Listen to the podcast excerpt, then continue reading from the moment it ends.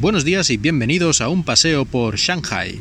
Cuando llevas muchos años viviendo en un país, es natural que quieras, digamos, estabilizar tu situación desde el punto de vista legal, tu residencia. No tener que estar cada año haciendo papeleos, renovando tu permiso de residencia y todas estas cosas. Pues bien, cada país tiene su normativa de qué requisitos necesitas para poder solicitar la residencia permanente. ¿eh? No hablo de la nacionalidad, ¿eh? solo de la residencia permanente o semipermanente, porque normalmente lo llaman permanente, pero en realidad cada 5 o 10 años tienes que hacer algún otro papeleo, renovarlo o algo así. Pero bueno, cada país tiene sus normas, aunque yo creo que en la mayoría suele ser habitual que si te casas con una persona del lugar, en un plazo de tiempo relativamente corto, que puede ser de cero a, lo mejor un par de años, ya puedes solicitar esta residencia permanente que te da, entre otras ventajas, pues la capacidad de trabajar de, y de hacer negocios de manera bastante similar, si no igual, a un ciudadano nativo de ese país. En el caso de China, después de casarte con una persona de nacionalidad china, tienes que esperar 5 años. 5 años para solicitar la residencia permanente. Y además en estos 5 años tienes que estar viviendo en China por lo menos 9 meses al año. Es decir, que no solo tienes que esperar 5 años estando casado con una persona china, sino además vivir en China. Bueno, pues me parece a mí bastante exagerado estos requisitos porque yo no sé qué es lo que quieren impedir o no sé cuál es el objetivo exacto de hacerte esperar 5 años cuando estás casado con una persona del país y viviendo en el país, pero en fin, bueno, es su norma. Pero aquí llegamos al problema, que es que durante la pandemia en marzo, China cerró su frontera, como ya sabéis todos los que me escucháis, y bueno, lo han dicho también por las noticias y en muchos sitios. Y toda la gente, todos los extranjeros, principalmente, que son los afectados por esto, lógicamente, por, me refiero por lo de la residencia, que se quedaron fuera, han visto su contador de tiempo para pedir residencia permanente reseteado a cero, porque este año no han pasado nueve meses en China. Así que gente que llevaba 3, 4, incluso a lo mejor más de 5 años, pero todavía no habían solicitado su permiso de residencia permanente, estaban casados, viviendo en China y todo eso, pero no lo habían solicitado, ahora vuelven a empezar de cero.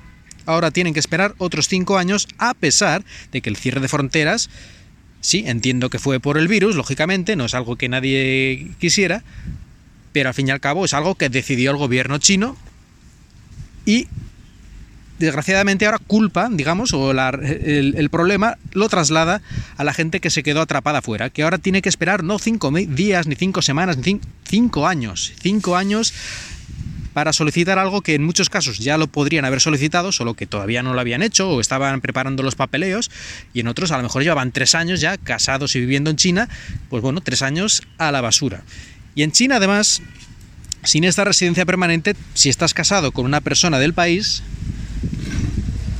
puedes vivir aquí, que aunque no tengas ningún trabajo, que te den un permiso de residencia de trabajo porque la empresa te hace los papeles y eso, pues vale, no te van a echar del país, puedes pedir la residencia por estar casado con un ciudadano o ciudadana china. Pero técnicamente eso no te permite ni siquiera trabajar en China. Puedes estar aquí, pero no te permite trabajar ni te permite hacer otras muchas cosas o te ponen un montón de trabas porque eres un extranjero.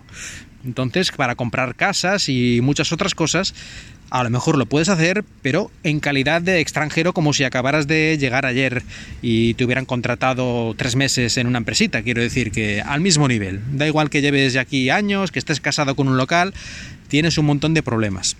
Así que esto de conseguir la residencia permanente no es cosa baladí.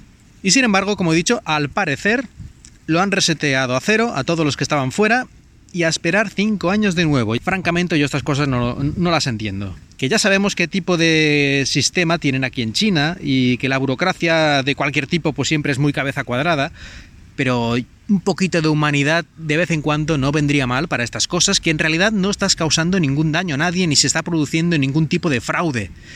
No estamos aquí obteniendo nada por la cara. Yo llevo, por ejemplo, en China, porque sí, yo soy un afectado por esto, como supongo que ya habréis adivinado, yo llevo aquí en China eh, prácticamente 10 años y más de 5 años casado con mi mujer y viviendo en China.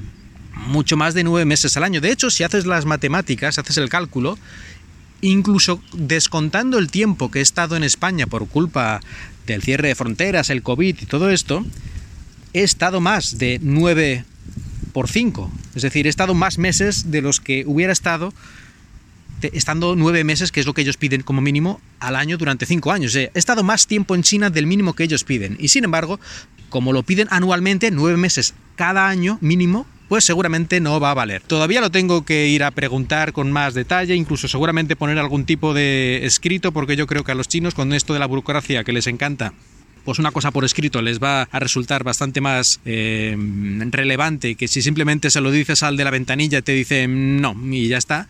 Pero en fin, yo veo poca esperanza. Sabéis, la burocracia en cualquier lugar del mundo es muy cabeza cuadrada, como decía antes, y veo poca esperanza, a pesar del absurdo, porque ya digo, esta ley no sé cuál es su objetivo, pero no, suponiendo que sea que la persona que se ha casado no lo haya hecho con algún interés espúreo, que esté más o menos asentado en China como un ciudadano normal y todas esas cosas, pues yo creo que lo cumplo de sobra, yo y muchos más que están en una situación similar. Pero bueno, ya os contaré en el futuro si hay alguna novedad al respecto.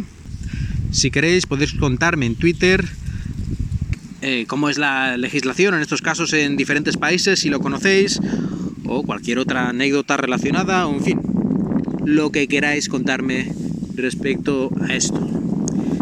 Y nada, creo que de momento lo dejo aquí, así que muchas gracias por escuchar y espero que hayáis disfrutado de este paseo por Shanghai.